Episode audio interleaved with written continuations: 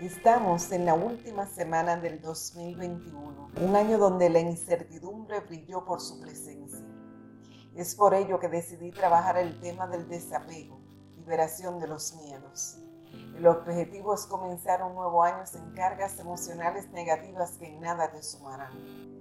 Por ello te doy la bienvenida a un nuevo episodio de mi podcast Volando Alto con Cesarina Reyes. Pero, ¿alguna vez te has preguntado por qué nos aferramos a las cosas y a las personas?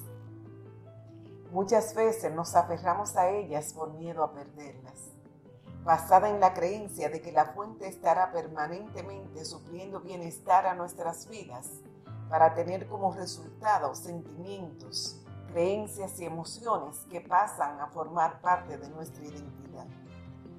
Tenemos miedo a cambiar, porque ello significa dejar ir lo viejo para que entre lo nuevo.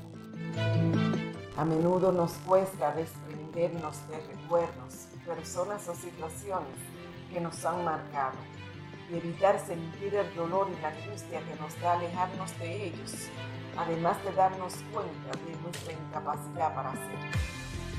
Dejar ir es un proceso que comienza por aceptar que las cosas fueron como fueron y que no las podemos cambiar, además de admitir que hay una pérdida y un duelo. A continuación, seis pasos para dejar ir. 1. Identifica lo que te tienes atada. ¿Cuál es tu adicción o tu droga emocional? ¿En quién no puedes dejar de pensar? ¿Qué sentimientos te provoca esa atadura?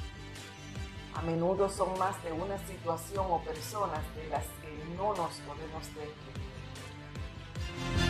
Número 2. Para tus pensamientos negativos.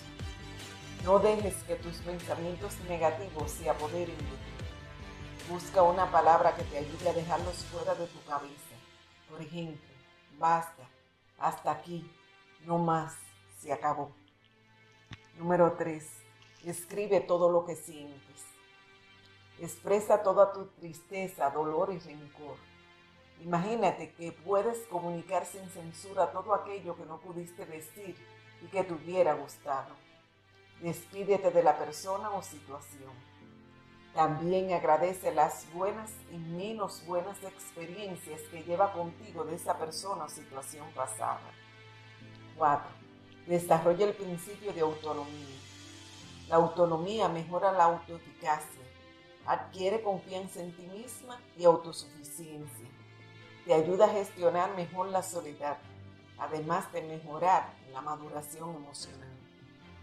5. Disfruta de la soledad. No le tengas miedo. Dale una oportunidad.